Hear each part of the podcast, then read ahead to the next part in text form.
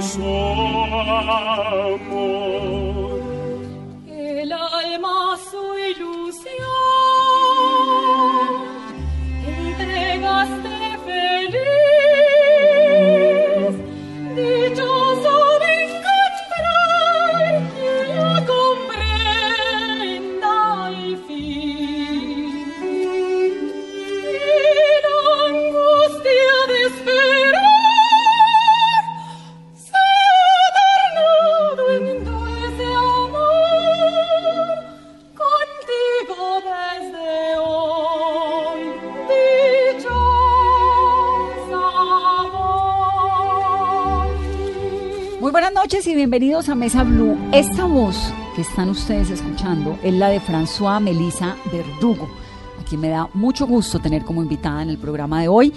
Es la primera colombiana que se gana una beca completa de la Royal Academy of Music. Esto significa la Academia Real de la Música con sede en Londres, financiado por la Corona Británica. Ella es soprano, es colombiana, es joven y es un honor tenerla. Bienvenida, François. Muchísimas gracias, Vanessa, por la invitación y a todo el equipo. ¿A usted le gusta que le digan. François o Melissa? François. ¿François? De hecho, es Françoise. Ah, bueno. ¿Y de dónde sale ese nombre tan elaborado? Bueno, el nombre sale porque mi papá se llama Francisco, entonces Francisca vendría a ser como en español, Françoise en francés o Francesca en italiano. Y usted habla francés, por supuesto. Lo sé pronunciar. Lo sí, sabe pronunciar. claro. ¿Su nombre Dentro de mi carrera toca ver casi cinco idiomas, entonces uno aprende bastante. ¿Usted canta en qué idiomas? En italiano, en alemán, francés, eh, ruso. Hay varios ¿Y idiomas. español muy Inglés, poco también uno Español canta también, soprano? claro que sí. ¿Sí? También hay canciones. ¿Cuántos años tiene, español. François? François. 25. 25. Sí, señora. ¿Y usted por qué decidió ser cantante lírica? Realmente yo debo decir que resulté por accidente, pero un accidente muy bien planeado. Mi ideal desde pequeña siempre fue estudiar eh, música popular. Me encanta la balada americana, me encanta Winnie Houston, Mariah Carey, toda esta, eh, todas estas figuras artísticas. Y bueno, pues eh, desde muy pequeña, eh, como que nos enfocamos en poder pasar al conservatorio de la Universidad Nacional. Muy pequeña es que usted, usted es de Boyacá. Ajá, correcto. y usted crece en una familia, ¿cómo? Digamos, ¿qué pasa en su familia? ¿Quién canta o quién tiene estas eh, vertientes artísticas? Bueno, eh, en Boyacá la música lo permea uno desde muy pequeño, ¿no? Desde los abuelos, con las serenatas, el tiple, los festivales en Nopsa, toda esta música uno lo permea. Mi mamá desde muy pequeña, ella fue mi primera, eh, digámoslo así, mi maestra de canto, ella cantaba desde muy, muy, muy pequeña, me cantaba. Y pues mis papás también me hacían estimulación temprana con Mozart, con toda la música de Beethoven. Entonces desde muy pequeña yo empecé a mostrar como eh, indicios de cantar y bueno, afortunadamente tuve unos padres y una familia que me apoyó, que desde pequeña siempre era como François, ven y cantas, François, tal cosa.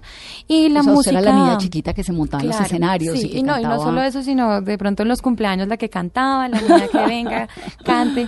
Entonces, pues era, era, fue, fue muy divertido porque hubo un apoyo, ¿no? Un apoyo familiar importante. ¿Pero cantaba alguien más en la familia? ¿La mamá? No profesionalmente, pero sí, claro que sí. Mi mami estuvo en Tunas, mi mami cantaba desde pequeña eh, y me cantaba música colombiana, ¿sabes? Entonces siempre mi primer acercamiento fue con la música colombiana. De hecho, la primera canción que, que me aprendí eh, en esto fue para mi Colombia primero. ¿Es cuál? Eh, no, es una canción colombiana. ¿Pero sí. cómo es? ¿Te acuerdas un poquito? ¿Cantarla? Pues un pedacito. Pa' mi Colombia primero, la de mi taita y mi mamá, la de espíritu labriego y orgullosa de su casta. Esa Divina es. esa canción. Sí, es divina y bueno, esa fue mi canción estrella. Entonces, desde el colegio tuvimos un consejo muy importante. Nosotros vivíamos en Duitama. Eh, una maestra, eh, Luz Elena, eh, me acuerdo tanto, ella llegó y le dijo a mi mamá como, mire, eh, su niña tiene talento, tiene unas ca- calidades artísticas. Como son de importantes Eh, los maestros. Ay, es que no- Importantísimo, importantísimo porque pueden, o sea, son fundamentales a la hora de, eh, de cómo guiarlo a uno en un camino, ¿no? encarrilarte, Eh, de claro. fomentarte o de frustrarte. Ujú, correcto. Para bien y para mal. Entonces, claro, ella le da el consejo a mi mamá, le dice, mira, métela al conservatorio de la Universidad ¿Y Nacional. tú tenías cuántos años? Yo tenía ocho años, yo estaba muy pequeña, entonces mi mamá se viene con mi hermanito en brazos. Eh, nosotros somos tres hermanos, yo soy la del medio, todos nos llevamos ocho años. Tengo una hermana mayor que estudia un doctorado en biología y bueno, mi hermano que ya está terminando el bachillerato. En esa época mi hermano pues en brazos nos venimos acá en Bogotá y mi mamá logra hablar con el maestro Antonio Moreno que era el maestro en ese momento, él era el director del conservatorio, el programa curricular, eh, y él, él le da el consejo a mi mamá, él me escucha, estaban en vacaciones, estaba la universidad cerrada, fue realmente algo de suerte, eh, y afortunadamente seguimos el sabio consejo de él. Él dice, bueno, no, no, todavía no la metas a ninguna academia, deja que cumple 16 años, porque pues a los 16 años la voz femenina, las mujeres, eh, se ha desarrollado completamente. Entonces, esta carrera toma tiempo. ¿Por qué? Porque uno no la puede iniciar antes. En los hombres es un poquito más tarde, se tiene que esperar el tiempo de maduración de la voz. Cuando ya se les quitan los gallos. Exacto, correcto. Entonces ya en, en, en nosotras a los 16 yo tenía que esperar y ahí sí entrar al conservatorio de la universidad. Y ese fue el consejo. Pero entonces entre los 8 y los 16, ¿qué hace uno cuando sabe que tiene una niña prodigio con una voz magistral como la suya? Gracias. Eh, uno se presenta a concursos. Eh, estuve en Angelitos Caracol, que entre los 24 niños de todo el país fue una experiencia maravillosa porque grabamos la, la canción de Navidad de Caracol para la época. Eh, empecé a presentarme en concursos de eh, intercolegiados para música colombiana. Gané premios, gané primeros puestos en mi categoría, eh, pues obviamente infantil, porque en esa época todavía estaba más o menos en quinto y ya en bachillerato, entonces eh, empiezo a cantar en el colegio, en las izadas de bandera, en lo uno, en lo otro, entro a formar parte de un coro, ya cuando estaba cerca a cumplir los 16 años, entro a formar parte del coro juvenil de Colombia, en esa época que lo dirigía el maestro Antonio Moreno, ahí aprendo... eh, Que ya es un coro Claro. de un gran nivel. Sí, sí, digamos, sí, no no, era el un coro, de un de, colegio. de niños que, que pues, los escogían de toda la ciudad y él me invitó a formar Pero parte de ustedes se ese vinieron coro. a vivir a Bogotá. Sí, nos vinimos a raíz de mi hermana que pasó a la Universidad Nacional a iniciar su pregrado en esa época, entonces ahí es donde nos trasladamos de Duitama a ¿Qué Bogotá. estudió la hermana? Biología, Biología. Sí, Biología, muy juiciosa. cantante lírica y el menor. Del deportista, yo diría. Ahora va a decir que es Egan Bernal. Sí, yo diría El que deportista que hace. él es el, el futbolista, le encanta el fútbol. Es una familia bien talentosa, ¿no? Con Mm. Sí, unos, sí, sí, sí. con unas, bueno, pues con unos talentos distintos. Ajá, el- todos somos muy diferentes, Empresario, pero- matemático, ¿no? Claro. Y entonces se viene a vivir a Bogotá y ahí arranca usted en el coro. Claro, yo arranco y bueno, eh, ya cuando estaba cerca de la fecha, yo realmente, o sea, a mí, mi- de pronto a, los 16 años uno a veces ve las cosas un poco más eh, dentro de una ingenuidad, ¿no? Entonces yo decía, yo quiero, yo, yo decía, yo miraba a las cantantes líricas, yo decía, bueno, estas, estas chicas pitan por allá arriba, ¿no? no pues así lo dicen informalmente. es que cantan sí, en un tono yo muy decía, no, alto. pues ellas que allá por allá están pitando, yo quiero aprender cómo hacer eso, ¿no? Y me devuelvo para lo popular. O sea, mi idea era como, bueno, voy a aprender cómo hacer eso porque veo que suben súper alto y me devuelvo para lo Pero popular. fíjese, por ejemplo, que, bueno, no sé si Paloma San Basilio entra en la categoría lírica, pero tiene una voz maravillosa Claro. y ella tiene unas versiones de La Ruana Una versatilidad. y una Y lo maneja voz perfecto. y lo hace precioso. ¿no? Exacto. Entonces, pero yo no quería, o sea, yo decía en mi, dentro de mi, sí, dentro de mi propósito, yo no decía, uy, sí, ya soy cantante de ópera. No. Pero usted, ¿a quién oía? ¿A quién escuchaba en esa época que dijera, quiero Mis- ser María mis- Calas? mis- no, tampoco. ¿Quién? Yo escuchaba era Winnie Houston, eh, Celine Dion, todas estas artistas de la voces. americana y bueno, yo claro, yo yo hice mi examen fue muy chistoso, yo me preparé en una semana realmente de oído. Logré logré sacar los exámenes, el, el maestro me, me asesoró. Cuando yo entro y me doy cuenta que esto era un mundo totalmente diferente. ¿En qué sentido? Que era realmente el estudio minucioso de, de la partitura, de las notas, del cuerpo, de algo más elaborado en el sentido del cómo uno profundiza en un arte, ¿sí? A eso me refiero.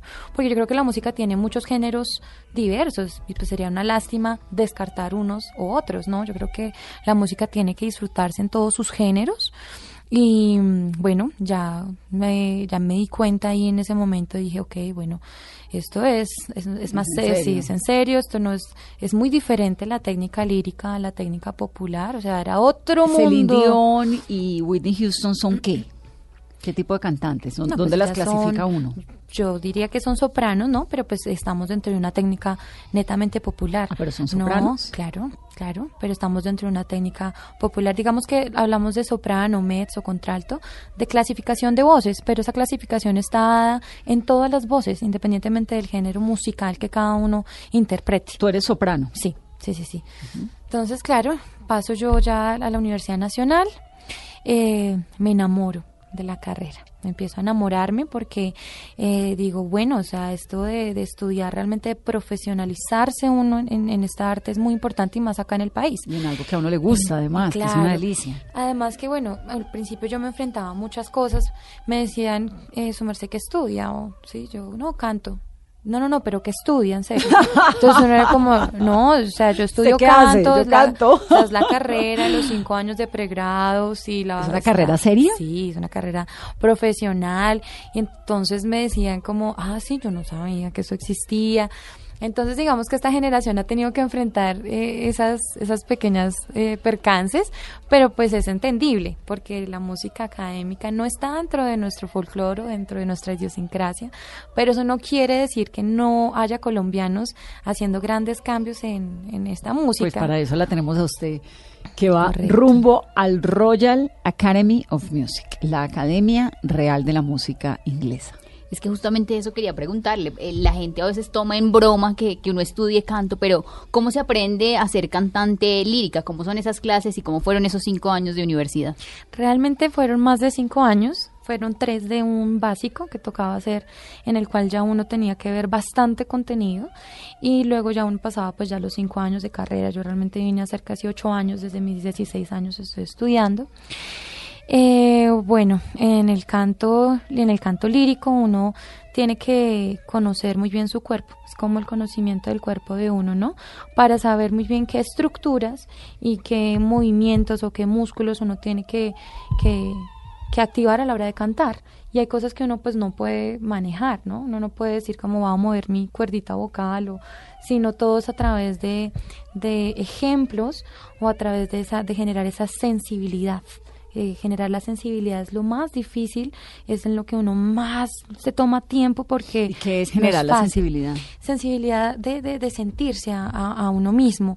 ¿A qué me refiero? Uno a veces llega con muchas tensiones y a veces las personas piensan que solamente se trata de mandar el aire y las cuerdas se unen y ya emites el sonido. Pero mentiras que no, mentiras que si uno tiene una tensión en la espalda o uno tensiona el abdomen, inmediatamente la garganta se cierra, entonces todos los músculos se cierran. Y la voz sale distinta. Claro, entonces es- yo diría que el aprendizaje del canto lírico es el aprendizaje de la escucha. De Pero la pregunta, excusarse. Carolina, me parece muy interesante porque ¿cómo es el pensum? Entonces uno arranca, Ah, son claro, cinco años, claro. ¿no? Entonces, Entonces mira. primer día de clases. Sí, uno tiene que uno tiene que ver una dicción, entonces uno ve la dicción de los idiomas, eh, los básicos, el francés, el alemán, el italiano, el español, eh, tiene que saber cómo pronunciarlos a través del AFI, que es el alfabeto internacional de pronunciación. Aparte, uno tiene unas clases de actuación, sí. Aparte tiene su clase con el pianista, porque uno tiene que aprender repertorio. Y digamos que en el pensum de, de la Universidad Nacional específicamente, uno por semestre llega a ver casi 10 obras, 9 obras que tiene que montar de diferentes géneros. Y uno decide qué personaje puede interpretar. Yo quiero ser Madame No. Butterfly o Acá es donde- Carmen. Ese es el punto, digamos, los cantantes líricos se nos asocia inmediatamente con la ópera, ¿no? Claro. Porque es lo, lo más común. Pero en el canto lírico nosotros manejamos muchos géneros, manejamos aria antigua, manejamos canción latinoamericana, lead, chanson, ¿Qué es el canción lead? francesa. El lead es eh, canción alemana. Vemos En canción canción francesa, latinoamericana que hay. eh, canciones contemporáneas, digamos, eh, fueron compositores que escribieron música académica eh, de toda Latinoamérica ¿Cómo para ser Da- interpretada. A ver, ahorita, mm, ¿como a quién te puedo dar? Digamos, Jesús Pinzón. ¿mm? Creo Pero, que es pero, colombiano, pero. ¿es música de dónde? Mm, todo esto es música académica. ¿me entiendes? Entonces es música escrita para, Para entrenamientos para para entrenamiento, clases. para cantante lírica, pero de Latinoamérica. Cuando dices música francesa, ¿qué estudian? Compositores franceses como Berlioz, Fauré, ellos fueron compositores que escribieron música lírica para cantantes, para ser interpretadas piezas musicales. ¿Pero son cinco años de lírica o aprende uno de todo? Aprende uno de todo. De todo. Aprende uno todos los géneros. Todos los géneros los tiene que uno entrenar. Tiene sus clases uno con el maestro, eh, ve coro también. Y aparte uno tiene que ver historia de la música, gramática, armonía. eh, Partituras. ¿La partitura toda es igual en todo el mundo? O sea, el que lee una partitura, aquí la lee igual en la China, la lee igual en Singapur, la lee Digamos igual en... que sí, no. Hay partituras para diferentes instrumentos, pero de eso se trata la gramática musical, de que uno sepa leer las partituras. Entonces hay instrumentos que están en claves diferentes, en, en claves de do, en clave de, de- bueno, por, lo- por el- la misma naturaleza del instrumento, se leen ciertas eh, claves. Digamos, un cantante nunca va a leer en una clave de do, sino va a leer en una clave de sol por lo general. Entonces, eh, puede ser un poco, un nada. poco, un poco... Necesitamos cinco años de... Sí, que, sí, es, sí, sí. que es clave de do, que es clave Pero, de so. pero uno en la academia aprende de todas formas esas claves, porque uno, a pesar de que no está dentro de, de su carrera, uno no las va a desarrollar, o yo no, no voy a ver una partitura en esa clave, al menos yo sí tengo que saber. Pero que es una clave de do, digamos, esto es que...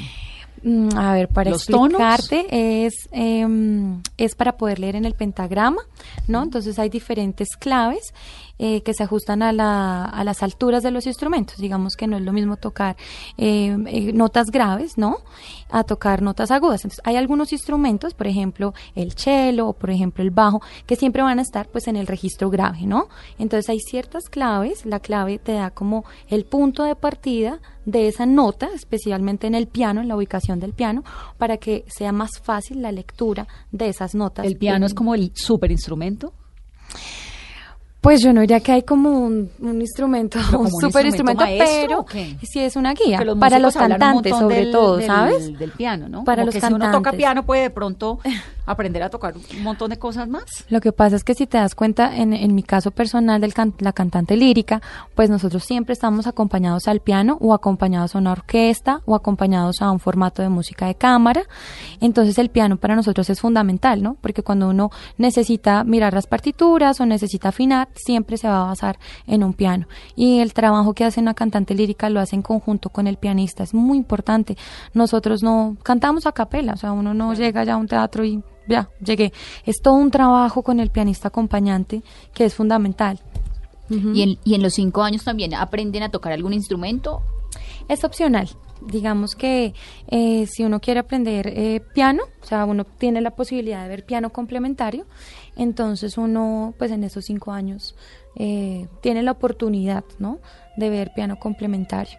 La idea es que sí, que uno tenga al menos eh, lo básico de piano, pues para poder defenderse a la hora de, de- de- de aprender las obras. ¿Tú aprendiste a tocar piano? Lo básico, sí, claro. Para mi carrera, lo básico. O sea, de, de no puedo decir que soy pianista profesional, pero, pero sí me defiendo muy bien a la hora de, de tomar las partituras y de estudiarlas y ensayarlas y, y no perderme, obviamente. en- Y además que es fundamental porque es el complemento siempre, entonces uno debe tener como cierto conocimiento de si lo están haciendo bien y acompaña realmente lo que es tu show. Ujú, correcto, no, y es muy importante, o sea, lo que yo te decía, eh, la relación que hay entre pianista y cantante es fundamental para hacer un buen performance. Entonces, arranca uno con toda esta, esta, este penso musical. Cinco años. Increíble. Y al tercer año, ¿qué más ve uno? Toda la carrera va de a poquitos, ¿no? Entonces, digamos, los cinco primeros años ves, eh, ah, perdón, los tres primeros años uno está viendo que las gramáticas y ya el cuarto y el quinto, sobre todo el quinto, ¿no?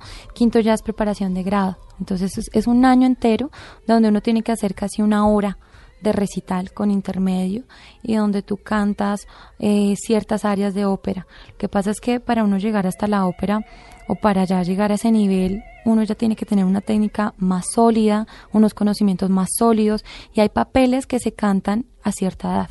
Entonces, eso es lo que tiene la voz, claro. La... voz tiene su maduración con los años y eso hace que haya ciertos papeles que se canten a ciertas edades. Por ejemplo, em, hay papeles que uno no puede abordar siendo muy joven. Eh, por ejemplo, Tosca eh, de Puccini. Es una, es una ópera para una soprano que ya esté sobre sus 35, 36, eh, muy diferente a si uno canta una Susana eh, de Mozart, que es más joven, es una voz, necesita una voz más fresca. Entonces nosotros tenemos eso, que jugamos mucho con también el tiempo y, tenemos que estar siempre muy conscientes de cuál es el repertorio que escogemos, porque pues si yo me pongo a cantar una tosca a mis 25 años, pues, pues no, no, ¿Y una Carmen? Una Carmen es para una mezzo, es decir, una vocecita más... Menos... Eh, sí, sí, sí, es para una mezzo, entonces eh, de pronto ya con una maduración hay cantantes que ya a sus 26, 27 hacen su papel de Explícanos una cosa, Melissa, ¿cuál es la diferencia entre el lírica, bueno, entre la contralto, la soprano, la mezzo? Realmente son... depende de qué? depende de, de, bueno, eso es lo que llamamos como la tesitura, ¿no? En el canto. Lo que Entonces, en la voz, le falta tesitura. color. Entonces realmente hay unos rangos, ¿no? Hay unos rangos de, ciertas notas, ¿no? Eh, y nosotros cambiamos de, como, como lo explico de una forma que todos lo podamos o entender. ¿Tú naces con esa condición en la voz o uno la puede ir? Digamos que hay una geografía, hay una geografía vocal, ¿no? Hay una geografía, una anatomía que cambian ciertas notas. Entonces, algunas cantantes, por ejemplo, la contralto, que es la voz más grave, eh, tienen mucha potencia en los graves y su rango es más corto. Entonces, es por las cuerdas vocales, por la forma sí, por el grosor de las cuerdas vocales, la anatomía. Entonces, algunas, eh, pues, hablemos de sonido en términos de vibración. Entonces, las vibraciones hacen que, que cambien tres estados en la voz. Realmente nosotros tenemos una voz de pecho, que es la que está como... Ah, y voz de cabeza, que es ah, e, ese, esos dos tipos están presentes en todas las voces. Entonces es, hay unas notas específicas donde hacen el cambio, lo que nosotros llamamos el pasallo.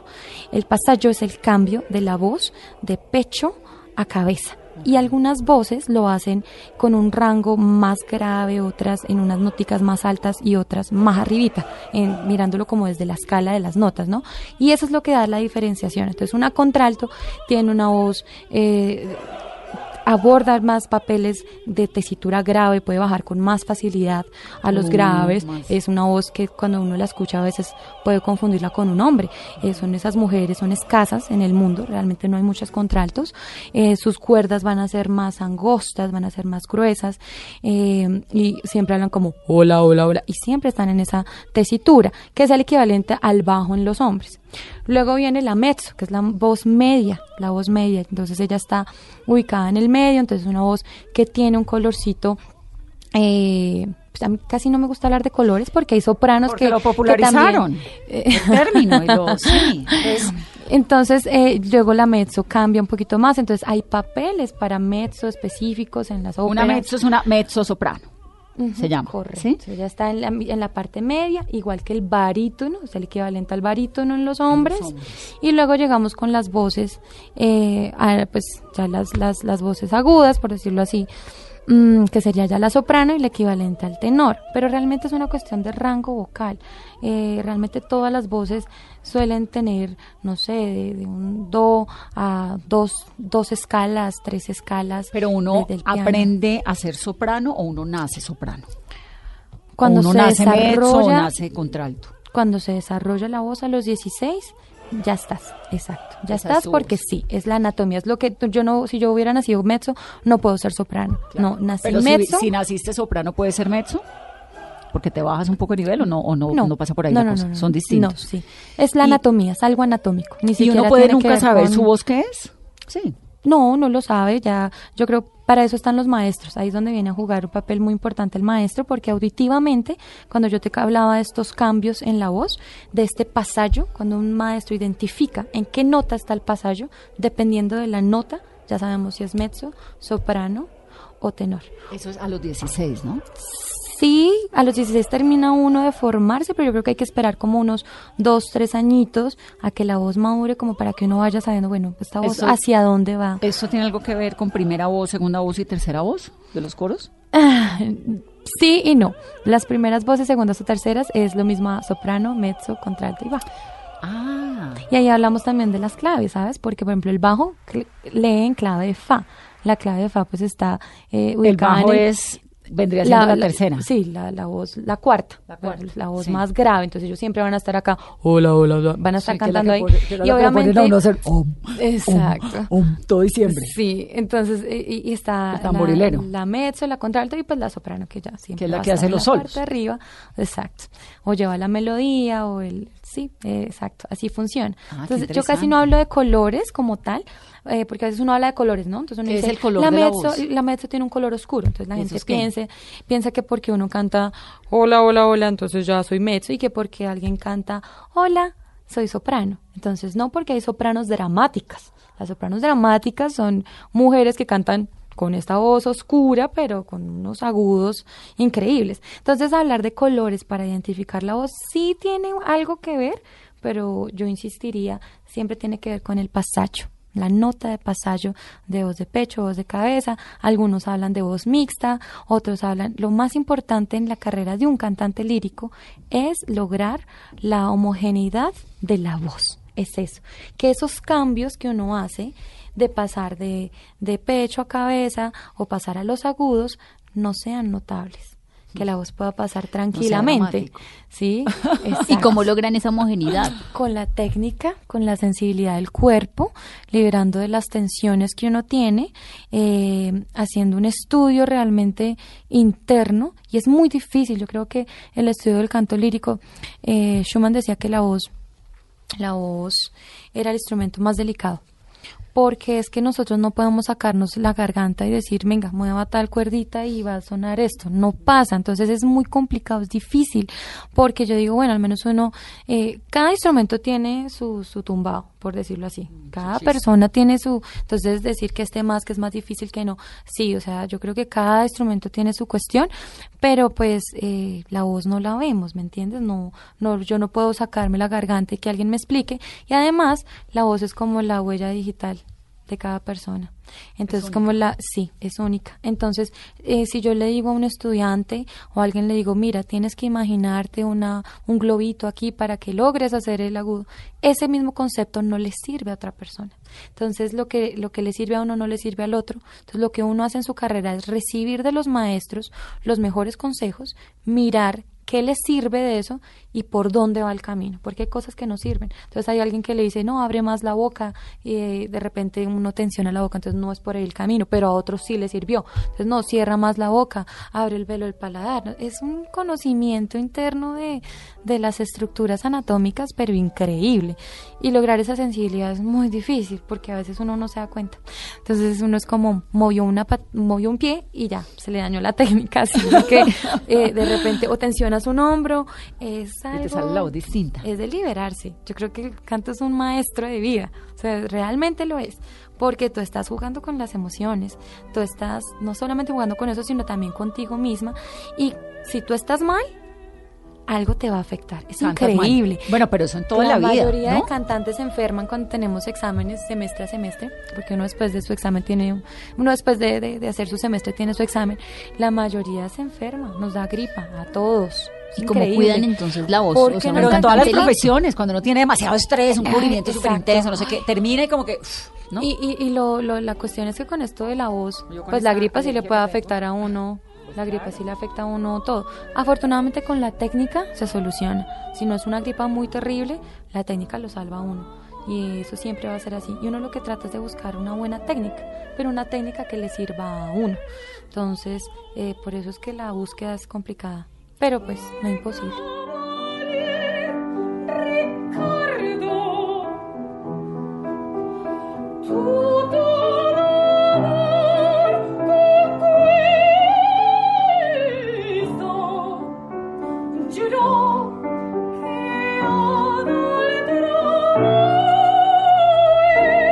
Con esta música, esta voz de François Verdugo, hacemos una pausa en este viernes de Mesa Blue lírica hoy.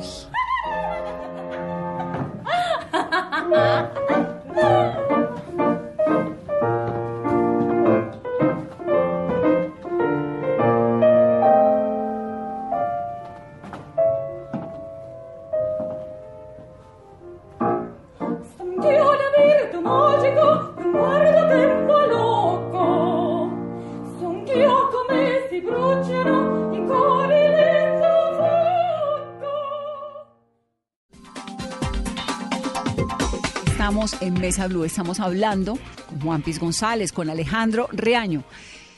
¿Qué hace y cuál es la razón? Sí, ponerme acá para no estar así. No, es fresco. Acá. Aquí Ahí somos. se oye bien, se habla ahí. No, tiene que acercarse. Perfecto. Ahí. No está así.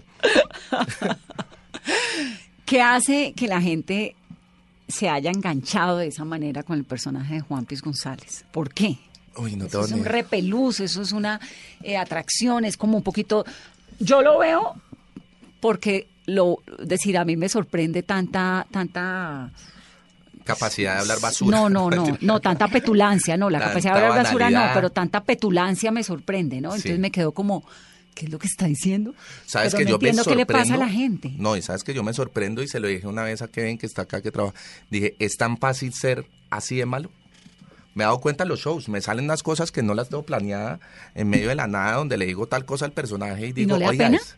No, no, ya, ya se me ha quitado, ya lo entienden. Al principio me tocaba explicarle al invitado abajo, mira, él va a hacer esto y va a hacer eso. insultar. Exacto. Y mira que las mejores entrevistas son las que van relajados y se ríen de ellos mismos también y se burlan. Y esa es la idea también. No que vayan con su ego a decir, a mí no me toca, sino también los pongo un poco al descubierto. Y los que reaccionan bien se ven los comentarios de, oiga, qué man tan bacán, qué nota. La de Anita que habló de todo. Eh, pero le ha pasado que alguno diga "Uy, este pesado porque me Dos. está tratando así quién es No, no, no voy a decir nombres, pero una no me volvió a responder ahí y me lleva diciendo, porfa, invítame, amo el personaje y se, se rayó en un momento. Y, y otra, qué hizo no, no volvió a contestar en el show ¿no? ¿O el celular? Se tiró la entrevista. ¿A La la- mamá- en, en pleno show en pleno show. no qué vergüenza ¿y usted Sí. qué hizo Nada, ¿no? Dije, pues la gente en los comentarios dijo que, que embarrada que, que la invitada pues se tirara el show. Pero ¿y Juan Piz qué le dijo? Oye. No, yo, oiga, y tal cosa, no te va a responder. Y yo, oiga, oiga, no sea así. Y yo, mierda, ¿qué hago por dentro? ¿Qué hago? ¿Qué hago? ¿Qué Ay, hago? qué ¿Qué hago? Sí, pero bueno. ¿Y Bueno. cómo le ha ido con los candidatos, Juanpis? Eh, muy bien, muy bien, es muy chistoso porque son muy oportunistas eh, con todo este tema de las redes sociales porque ahora ya me llaman candidatos de todas las ciudades que cuánto cobro eh, para que los entreviste. Eh, el caso de un candidato ahorita en Cali que me dijo, ¿y cuánto cobra? Y dijimos, no, con mi hermana, no, no, no. Con mi hermana, mi hermana dijo, no, nosotros no cobramos por eso, pero podemos hacer la entrevista siempre y cuando tengamos a los cuatro candidatos. Claro. Y con eso viajamos y la hacemos a los cuatro. Mm. Porque acá no hay ni preferencias, ni vamos a hacer quedar bien a uno, ni al otro, ni, ¿Y ni lo va a hacer? estamos. Sí, lo vamos a hacer. Con los candidatos a, a las alcaldías. Sí, ahorita pues estamos haciendo todo lo de los candidatos acá en Bogotá. Vamos a hacer también. eh, Acá le he visto, bueno, entre- la de Germán el Vargas debate lo Lleras en a su momento acá. fue chéverísima. En su momento. Esa fue fue la primera. Sí. Ah, esa fue su primera de Juan Piz. Esa fue la primera de Juan Pisa Políticos y la gente llamando que este man como habla así del aborto y que la loba y que quién es este personaje, que qué le pasa, amenazas, bueno, de todo. De en todo, medio de la polarización y lo fracturado que está el país, lo han amenazado. Sí, sí. Eh, gente de derecha. Me asusta, me asusta hablar del tema. No, sí, me han amenazado. eh, primero lo de Neiva, eh, el video fue lo donde que salía. No, eso fue muy chistoso porque sale el personaje diciendo, oiga, ¿qué putas es Neiva? no. Cuando me dice un tipo, mándele un saludo a Neiva, yo, ¿qué putas es Neiva? Eh, mándele un saludo a ese lobazo, digo al final. Y esto se volvió... eh, No le entendieron el chiste. no entendieron el chiste, que el chiste además era para ese tipo de personas que no conoce su país, ¿sí me entiendes? Eh, que no ha viajado en su país, pero si le preguntan algo por fuera, sí sabe. Que además es verdad. Que es Coja verdad. un mapa y pregúntele a tres personas, ubíqueme Neiva ya ahí. Eh, exacto, A tuve ver, novia de Neiva. ubíqueme Me ya, tocó Guainía, Garzón, La ubíqueme. Plata, eh, Yaguará, eh, Buenos Aires, Huila, o sea, todo. Sí. Entonces, eh, um, fue chistoso porque me empezaron a amenazar por todos lados, por acá ni se le ocurra venir, eh, persona no grata, sí. Wow. Y, y hoy ya se volteó un poco la cosa donde ruegan que vaya, pero pues ya decidí que no voy a ir. No va a ir a Neiva. No. ¿Eso no fue hace cuánto? Eso fue hace un año. Hace un año. Pero el personaje nació hace poco, ¿no? Hace... Eh, sí, un año y dos hace- meses. Claro, porque lo tuvimos, Julián, en, en- Mañanas Bruno, cuando recién había arrancado Sí. One Piece, que era como una cosa que estaba empezando y el éxito ha sido impresionante en muy poco tiempo. Sí, llevamos 115 funciones agotadas. Hoy estábamos haciendo las cuentas y van más de 150 mil personas que han ido al show. Imagínense. Sí, en- los estamos produciendo nosotros en todo el país. Eh, ha sido una tarea además maravillosa porque es conseguir invitados en cada una de las ciudades a las que vamos, llevar todo un equipo de siete personas a cada una de las ciudades y, se montar el goza. show. Nos lo gozamos, después nos vamos de rumba saliendo cansadísimos a la una de la mañana, todo el equipo a celebrar. Entonces somos como una familia muy chévere que Ah, creemos en el Blue. personaje. Esa risa como se miraron. Sí, sí, tal cual. Como Mesa Blue. Exacto, entonces eh, um, ha sido muy gratificante eh, realmente poder tener una máscara eh, de un personaje Donde que puede no decir lo que tenga quiere. pelos en la lengua y puede decir lo que quiera y puede enunciar lo que se me da la gana y mostrarle la realidad a la gente.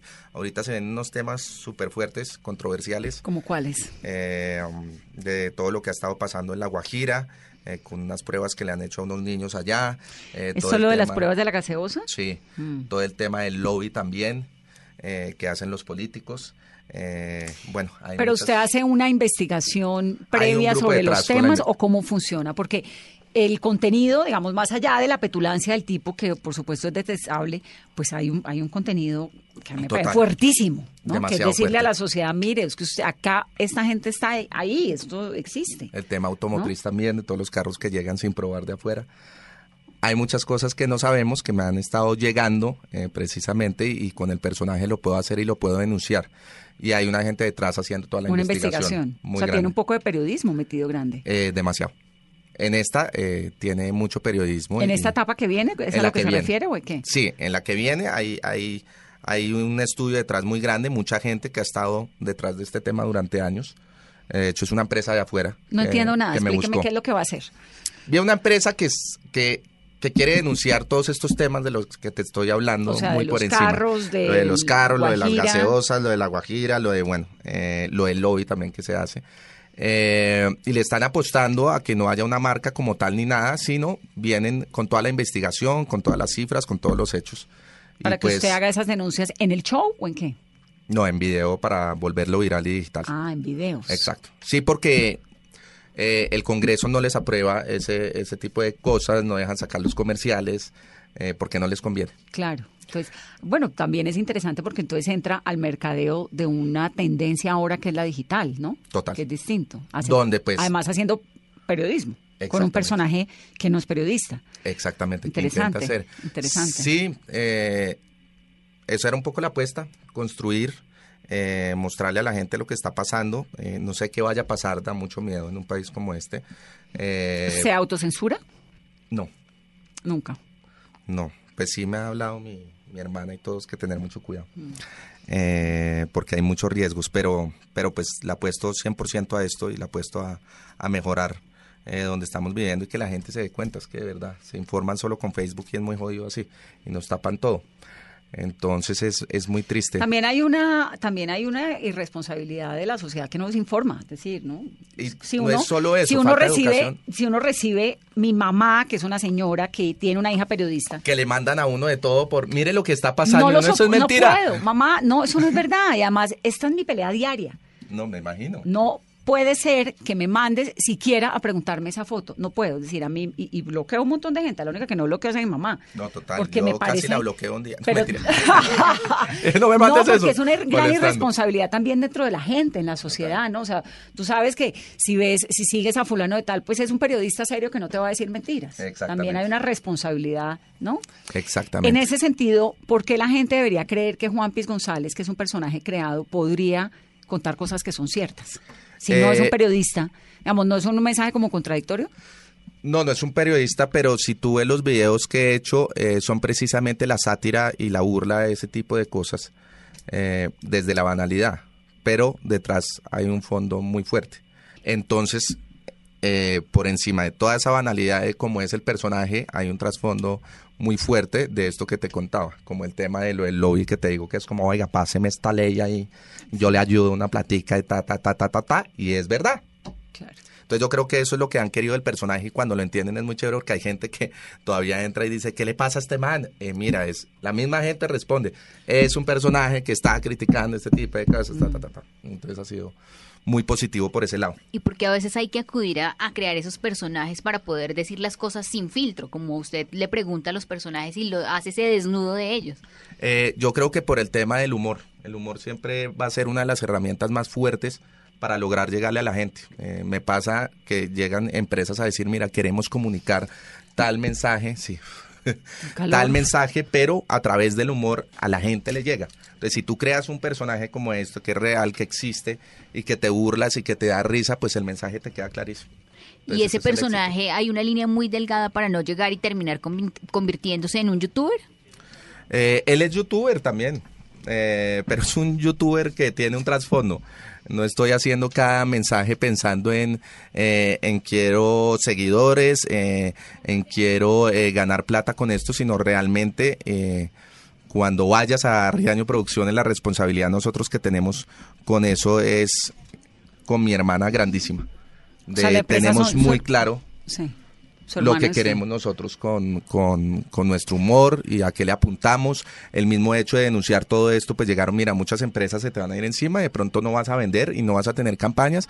Y le dijimos es que no trabajamos por las campañas. De hecho, Juan Piz ha tenido dos campañas y nos llaman diariamente por ahí de cinco o seis empresas para trabajar con nosotros y dijimos, no, estamos vendiendo al personaje, lo estamos cuidando, no necesitamos hacer campañas porque lo que tenemos acá es orgánico y es real que queremos construir. Ahora, para el programa sí nos toca vender unas marcas Claro. ahora, porque necesitamos poder mantenerlo. Cuénteme lo de Hoy la... lo decidimos, como vendámosle unas marcas a un trago o algo que nos ayude Sí. para el personaje, para el catering abajo. un vinito que, para- nos, que nos podamos servir en esta entrevista. Total, pero el resto no hay campañas. Ha habido dos de Juan Piz. Juan Piz, cuénteme lo del proyecto de La Guajira y lo de Cartagena, porque entiendo que detrás de Juan Piz, no, de Alejandro, que entiendo que detrás de ese proyecto La Guajira, que es, pues que los dos son bien ambiciosos socialmente, hay como un, un sueño suyo que tenía de siempre, ¿qué es? Eh, el sueño siempre con mi hermana y desde que nos unimos fue, bueno, ¿y con qué propósito eh, vamos a trabajar? porque estoy yo acá contigo? Yo no quiero ser una manager y ya que voy y cobro, sino si vamos a estar juntos es para, para construir. Esto del discurso de hoy, todo lo que te he hablado ahorita de, de, de hacer país y mejorarle las condiciones a, a otras personas. Entonces es muy chévere que a través de la comedia esto se logre eh, sin esperar nada cambio, cambiarle la vida a los demás. El tema que hice con Sam- Samuel, que era un niño con parálisis, el tema con, eh, con Emilio también, que ya está caminando, el tema con, con el Chocó, que era para la reconstrucción del teatro allá, que también lo organicé, un, dos, tres por Mocoas, han sido tantas cosas que con el teatro y con Nicolás Montero y tenemos mucha afinidad en ese tema, es que ya decidimos hacer una función al mes que sea donada para, para alguna fundación, en pro a algo.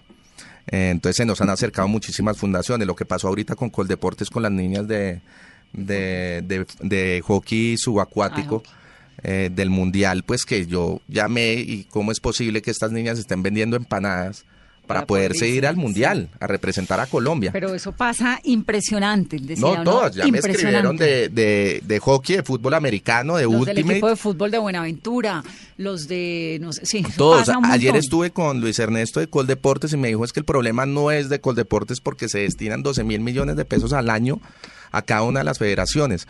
El problema es la cabeza en cada una de las federaciones también, que ¿Cómo no pasa la plata, que no la sabe administrar, que está esperando el chequecito, que no está ayudando. Entonces no es solo eso, sino también cada cabeza en cada una de las federaciones y también del mismo estado que no apoya, pero cuando se van allá, eh, Ahí sí, cuando llegan y de allá. llegan con la medalla, ahí sí están invitadas a la Casa de Nariño, ahí sí son colombianas. Sí. Y me dicen, el potencial que hay en Quibdó de, de deportistas es enorme. Enorme. De todo. de Le baile, mete de plata a un deportista, deporte. de todo, exacto. Le mete plata a tal deportista y medalla de oro. Y entonces, ¿por qué La Guajira? Ah, no, pero entonces el de Coldeportes, para cerrar ese, pues fue su- súper chévere porque hice el video, lo denuncié, les dije, hagamos una función ya en ocho días y les doy la plata y ahí sí aparecieron y dijeron, nosotros les damos todo. Entonces ya ayer se cerró Ah, qué bueno. lo de las niñas y ya viajan y buenísimo. Y me reuní con Luis Ernesto, entonces vamos a hacer humor y deporte para apoyar esas eh, federaciones que no tienen mucho apoyo. Buenísimo. Y Pues acá eso por cuando un lado. quiera, ¿no? Lo que Total. Ustedes digan yo feliz.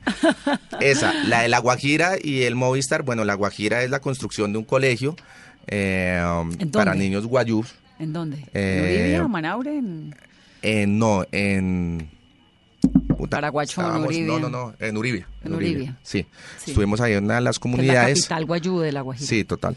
Durísimo, Durísimo. Porque viajamos. Y tenaz. Cada peaje con los niños recibiendo comida, Mm. eso es horrible. Sí, es duro. Es muy duro. Y, y la otra es ¿Y, esa- con y Cartagena. este trabajo en Uribia lo está haciendo con quién? Eso lo hace Proyecto Guajira. Proyecto Guajira eh, Usted se lo que me hace es hacerle unas donaciones a través del... Cuando hace el trabajo. Sí, se me acercaron que si era embajador y que si les ayudaba con unos posts y le dije yo no soy de ser embajador y de ser unos posts y hacer videitos, ir a entregar mercados. Más bien, Hagamos... hagamos algo. Eh, que fue lo mismo con, con, con Catalina de la Fundación en Cartagena. Catalina Escobar. Eh, sí, Sí. ella. Que una berraca. Sí, Entonces no, se acercó, es tre- tremenda. buenísima, y se la acercó. Fundación La Juanfe.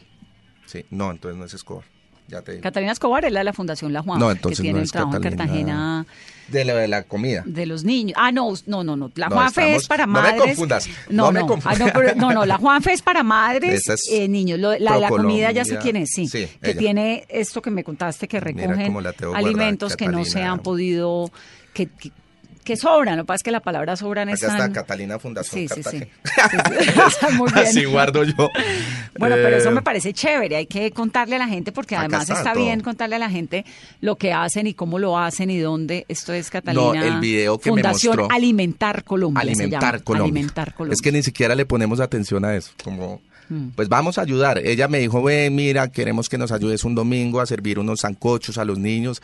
Y le dije, mira, yo no voy a ir ahorita a servir unos zancochos si no me gusta el que uno tenga que ir a esa realidad, la foto, no sé si hagan eso, pero no lo va a hacer. Yo te ayudo a que más bien construyamos algo. Entonces viajó eh, ayer acá a Bogotá, vino, nos mostró todo el proyecto y decidimos hacer los comedores comunitarios. Le dije, ahora sí, con muchísimo gusto. Voy para la foto. Vamos, no, no, no para No la digo, foto. pero sí voy. No, sí. voy a que construyamos el, Claro. el comedor, no la foto y llevarme unos créditos y nada, sino de realmente construir, porque pues yo por ir a tomarme una foto y el niño y que estoy haciendo país No, me cuando parece digo voy para la foto, digo, ahora sí voy porque ya lo hice. Así es. ¿Quién es su jefe? ser. ¿Quién lo manda? A mí. Ahora Matilde, ¿no? No, Bueno. mi hermana y mi Matilde y María Alejandra. no, eh, de verdad he sido muy libre en la vida, afortunadamente. ¿Cómo hizo para lograr esa libertad en un mundo en el que hay que pagar cosas, en el que usted eh, trabajaba en un canal, tenía unas, digamos, unos vínculos, ¿no? Laborales. ¿Cómo es ese recorrido? Eh, eh, ha sido bien largo y mira que eh, el canal, bueno, a- apareció hace poco a comprar precisamente de Juan Piece Live Show y la felicidad de sentir que no tengo que depender de nadie y decir muchas gracias, pero no. Fue muy gratificante porque han sido 19 años de trabajo, ha sido 19 años precisamente de ir en busca de esa felicidad que, que no está todo el día, que eso es una mentira porque hay mil cosas todos los días, pero saber que uno se levanta haciendo lo que le gusta, ya eso es, Una que tiene una hija y una familia increíble y una hermana increíble y, y gente que trabaja con nosotros alrededor completamente eh, puesta y con la camiseta y siendo una familia como tal, ha sido maravilloso. Entonces, eh, encontrar eso no, no es fácil. Y apostarle a uno y hay veces levantarse y estar en la legalidad, pagar todos los impuestos, eh, es muy duro. Decíamos, pucha, ¿cómo hace uno para ser empresa acá? Es muy berraco. Es muy difícil. Es muy difícil. Es muy ya difícil. somos casi 14 personas en Riaño Producciones, ya estamos abriendo agencia de publicidad enfocada Es muy solo en el difícil, humor. sobre todo además cuando uno ve que uno es decente, que tiene sus cosas, que paga sus impuestos, que organiza y que sale por ahí uno firmando un preacuerdo con la fiscalía para pagar No, es 400 que es- millones de pesos cuando robó miles. Es horrible. Yo Eso digo, es muy desgastante. trabajamos esto, nos ganamos esto y no tenemos lo que este político con esto se gana. En dos años. ¿Cómo? Exacto. ¿Cómo Sí. se ganan esa plata? Es que Robando. no entiendo cómo duermen. ¿Cómo duerme la gente? En lo pregunto. Cartagena, ¿cómo ¿Sabe que me lo duermen? pregunto un montón eso? Digo, ¿cómo duermen? Porque finalmente yo me acuesto a dormir y me levanto fresca. Total. Yo me levanto relajado, feliz. Tengo pero problemas en el día, pero problema de conciencia ninguno. Uno, ¿Cómo hace la gente? ¿Cómo hace el país para permitirse Eso. Esos excesos, eh, esos Poder derroches. dañar todos los procesos, el proceso, eh, dañar todo, levantarse y estar en busca ¿Usted del es un poder. tipo de izquierda? No, no soy de izquierda ni de derecha. ¿Es de qué? ¿Cuál es su No, eh, lo mío era, no, sabes, me gusta el discurso de tal persona. Ahorita me gustaba mucho Luis Ernesto eh, Gómez, que se iba a lanzar a la. Activista. Eh, sí, activista, me gustaba muchísimo y bueno. Claudia siempre me ha gustado, pero ya no tanto, que va de un lado a otro, ahora sale con otro discurso, entonces ya no sé. Eh, pero bueno, digo, bueno, ojalá este como que uno siempre ya buscas por el peor. Bueno, este no ha robado tanto. Entonces es muy Menos triste. malo. Alejandro, Y ¿cómo no, no es maneja eso? burla. ¿Cómo maneja el bullying? ¿Cómo maneja la crítica? ¿Cómo maneja la Uy, intolerancia? me, da, me da durísimo, ¿Le da duro? muy duro, pero no porque me ataquen a mí, sino saber que hay gente así. No sé si me explico. Sí, sí, O sea, sí. me da, me da una tristeza que haya gente tan vacía y gente tan... Pues no es gente realmente, ¿sabes? Es- son personas que salen a atacar porque sí, en vez de oír, en vez de lograr dialogar. Cuando saqué la entrevista de Santrich, fue lo mismo. Gente atacándome, eh, gente que sé que no ha puesto los muertos en esta guerra y que está muy cómoda en su posición, que tienen viajes, que como yo no ha puesto un muerto en esta guerra, eh, pero hay otros que sí, que eran los que me escribían realmente las víctimas, me escribieron más de 15 víctimas agradeciendo esa entrevista, eh, por, porque me dijeron, se la puedo mostrar a mi hijo y mostrarle que puede haber un diálogo. Fuera Sí. detrás de lo cínico y lo descarado que fue ese personaje de estar ahí sentado y además volarse y mentir de esa manera. Sí. Y si está mintiendo de esa manera es porque hay algo detrás también muy fuerte. ¿Sí me entiendes? Sí, pero lo uno no, no, no quita a uno lo justifica, exacto, total. Eh, pero es muy triste saber que los que no han puesto los muertos son los que más indignan, ¿no? Y todas estas familias que sí los han puesto, eh, que les han matado a todos sus familiares que están solos en el mundo, me escriben agradeciendo y diciendo, para mí fue muy duro verla, pero me reí en un tiempo, entendí muchas cosas y gracias por mostrar que se puede dialogar. es Usted es un importante. defensor del diálogo, no importa dónde venga.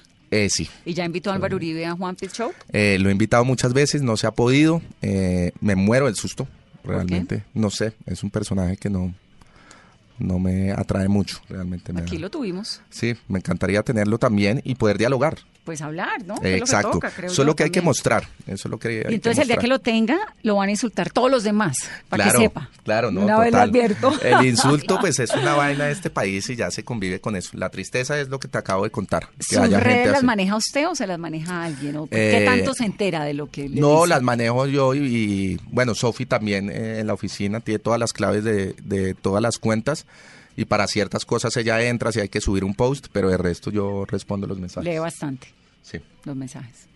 Alejandro, ¿cómo unir? ¿Qué hacer para unir el país y sacarlo de esta polarización? No, realmente hasta que siga... Ni la risa, pues. No, hasta que sigan ellos burlándose de nosotros nunca va a pasar. Era lo mismo de lo que hablábamos de la jugadita y, y a muchos les parece chistoso y polarizando de esa manera al país.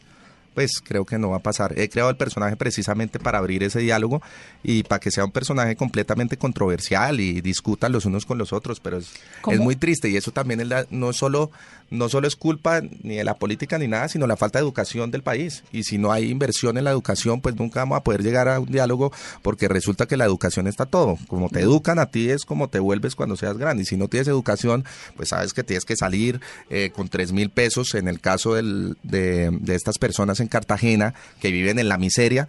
En una que es la segunda ciudad más pobre de Colombia y donde más la más rica al mismo y la tiempo. más rica, eh, donde está la refinería, eh, donde está todo el turismo y hay en 14 años ha habido eh, siete, no, en 7 años ha habido 14 alcaldes. Alcaldes. Cada seis meses entran, roban y se van. Sí, es terrible. Es un descaro y, Y es la niños ciudad de muriéndose mostrar, de ¿no? hambre y es la ciudad de mostrar. Donde se casan los gomelos como Juan. Total, y entonces van y hacen yate y ese video lo va a hacer, yate, vida deliciosa, de pronto mostrar la realidad de lo Pero que está usted, pasando. A usted lo he visto en yates y esas cosas. Claro, y me encanta y, y eso no tiene nada Alejandro. que... Sí, no, y uno pasa rico y, y no tiene por qué sentirse culpable, pero si uno puede ayudar, está muy bien, ¿sí me entiendes? Todo tiene que ser como, como un equilibrio. Entonces, eh, lancé cuatro programas que les va a gustar. Entonces está de One Piece Live Show, está el Boletín del Gomelo, que es las entrevistas a los políticos, eh, otro que se llama Gomelo. Juanpis Experience, que son los negocios de Juanpis, y es para denunciar todo lo que está pasando. Entonces es el fracking, la tala de árboles, todo, y él viaja a mostrar los negocios del papá, de lo es que él vive. El Ese es componente crítico. periodístico. Exacto. Ese es el Juanpis Experience y está JP Heroes, que son eh, las personas, eh, todos estos héroes de Colombia que no les dan visibilidad y que construyen país todo el tiempo. Que hay un Entonces, montón. hay un montón. Los de la robótica que van y ganan en el mundial, eh, estas niñas de lo de Los que nos hacen quedar bien. Los que nos hacen quedar muy bien, Los eh, los de física, los profesores, todos, entonces son los JP Heroes y es darle visibilidad a estas personas El también. transformer que hay ahí que nos parece lo máximo. El de los semáforos. De ese, Semáforos. ay, esa es una Ay, nota. es una nota Entonces personal. mostrar ese tipo de héroes eh, desde Juanpis, que va a ser un poco pesado ¿Cómo? porque además salen las fotos atrás que lo vamos a diseñar donde están sus héroes, que es Trump, Hitler, o sea, Ay, no, horrible. Sí, es Bueno, horrible. pueden meter al bueno. primer ministro británico, ahí, Bolsonaro. Todo, a Bolsonaro va a estar ¿Cómo ahí. se, ¿Cómo se va reinventando? Eh, eh, ahora que lo escucho con estos proyectos, pues me, me parece interesantísimo porque uno pensaría que los personajes llega un momento en que terminan pues siendo muy cotidianos. ¿Usted cómo lo va reinventando, Juan Piz? Yo creo que con este tipo de, de cosas, en no agotar los recursos, en buscar un estilo en cada uno de los programas que vaya sacando, en que estén muy bien marcados, en yo creo que la pasión también influye muchísimo en eso, en todo el amor que se le mete a cada cosa. Eso ayuda a que, ¿Y usted es un tipo de buen humor? eh, sí, ¿O es Todo el día. en la vida real mal geniado? pueden no, decir acá, nunca en la vida. fresco, ¿no? nunca en la vida estoy bravo. Muy pocas cosas me han puesto bravo. Me la ¿Qué lo disfruto desde que me levanto. No. Eh, la traición de pronto como eh, más que todo en temas de amistad o gente a la que tú eh, le Sí, das sí. como, sí, le sueltas muchas cosas y le das la confianza y de pronto, chao, eso me... Pero de una, o sea, dejo de hablar. Ha pasado con uno que estaba ahí, trabajaba y ¿Con quién, mueren con para quién? mí. No, no, no, que trabajaban con nosotros o gente así donde yo soy muy fresco, los entro a mi vida, a mi casa, estoy con ellos para arriba y para abajo, se vuelven como parte de, de mi familia, de pronto hacen eh, unas pendejadas que uno, bueno, Sí, chao la y cerrado. vibra, y- soltarla. y- exacto, De- lo que no entrada, sirva, chao. El Sí, otro día seguía molestando la oficina con ellos, yo, ay, ya, suéltenlo, déjenlo ir. Sí, ya, sí, lo que no sirve, chao. Exacto. Entonces no le pongo peros a la vida, me la disfruto. eh, y bueno, vivo de lo que me gusta. Pues Alejandro, nos encanta tenerlo aquí. No, oye, esto fue una dicha. delicia. Yo estaba nervioso y todo ahora de que va a hablar. Pero qué delicia de entrevista, muchas gracias. El tinto muy bueno. Es de Greca. No, es el mejor. De Greca, sí es el mejor. Sí. Bienvenido siempre. Y entonces, Lo 8 de la de Guajira, septiembre. Movistar. 22 comediantes. Y por ahora seguimos en, en Juan En Piz Juan Piz Show. no volví a hacer show yo. Ya nadie me contrata. Pues hoy lo hizo aquí. Eh, sí, eso fue puta. No, pero el otro día mi hermana me dijo, ¿quieren un show tuyo? Yo, ay, no, estoy feliz con Juan no ahorita. quiere. Quiero armar otro show después mío, entonces démosle el espacio a Juan Piz, trabajemos con Juan Piz. Y nunca había hecho Pero además personaje. es todo chistoso porque lo de Juan Piz es como, no, pero ¿a quién quieres? ¿A Juan Piz o Alejandro? No, pues no sé, a los dos, o sea, no se puede. No, no lo tomamos O sea, se como lo si toman súper en sí, serio, Sí, o sea. sí, sí. Y es la antítesis de, de lo mío. Me y tocó usted, vivir vestido de muchas Juan cosas. Piz, no habla como Alejandro ni abate. No, Sí. sí. hay veces cuando estoy con ellos, pero si entro en personaje es increíble cómo me pongo esa ropa eh, y me siento y trato mal y es, es maravilloso. Me siento hijo de puta por un momento y digo, oiga, ábrase acá esclavos a mi hermano, ¿usted qué, él- qué es? ¿Lo va esta? ¿Qué le pasa? O sea, de una. Sí, es, es, es una nota tener eso y saber que no eres eso. Claro. Porque en mi casa eh, todos, y peleo mucho contra la gente así, la gente clasista sobre todo, en mi casa Dianita que trabaja con nosotros come en la misma mesa, todos si van a pintar y los obreros y que hay que hacer eh, tal cosa, comen y les hago el almuerzo y así debe ser. Sí, total. y eso Además me lo tiene- enseñó mi papá toda la vida. Además, si uno está criando hijos, tiene que hacerlo, ¿no? Además, mi hija no llora con nadie. El otro día almorcé en un sitio y me dijo el tipo, le dije, me tiene un segundo a mi hija para ponerme los zapatos porque estaba en el parque. Me dijo, ay, pero ¿y si llora? Yo no, ella No, no, no a con nadie. Me dice, no, es que hay gente que como no la suelta No, no, no, no. eh, y no se la prestan a nadie, entonces empieza a llorar. Y yo, no, pues es que la mía se la lleva a todo el mundo y es un parche. Y así se deben Te- criar. Termina siendo hasta... No, no te sí, puedes ir con contraproducente. Sí, Así- sí. No, ahí sí Es peligroso. No, el otro día dije, le dije a María Alejandra, se puede ir con cualquiera fresco Cualquiera. sonriendo. Sí. Sí, chao, me voy. No, es que tengo unos amigos nuevos. Exacto. Alejandro, qué gusto tenerlo. Bienvenido No, siempre. Muchas gracias, Vane. Eh, qué pena que no había podido venir. No, aquí pero siempre bueno, lo esperamos, cuando La tuya sé que no te dejaron. Bueno, es muy cállate la editamos. Voy a esperar. No, pero pasa muchas noticias. No, Fuimos a otra me CNN en Miami. ¿Cómo a ir a sentar a que usted me mame gallo? Pues ni más faltaba. Me, No, me pongo como la entrevistada esa. Eh, ¿Qué? No ¿Qué? te puedo responder No, eso. no, porque... pero te lo voy a decir. Siguiente Total. pregunta. Tampoco podrías ir. Entonces, Mesa Blue. Ay, muchas gracias.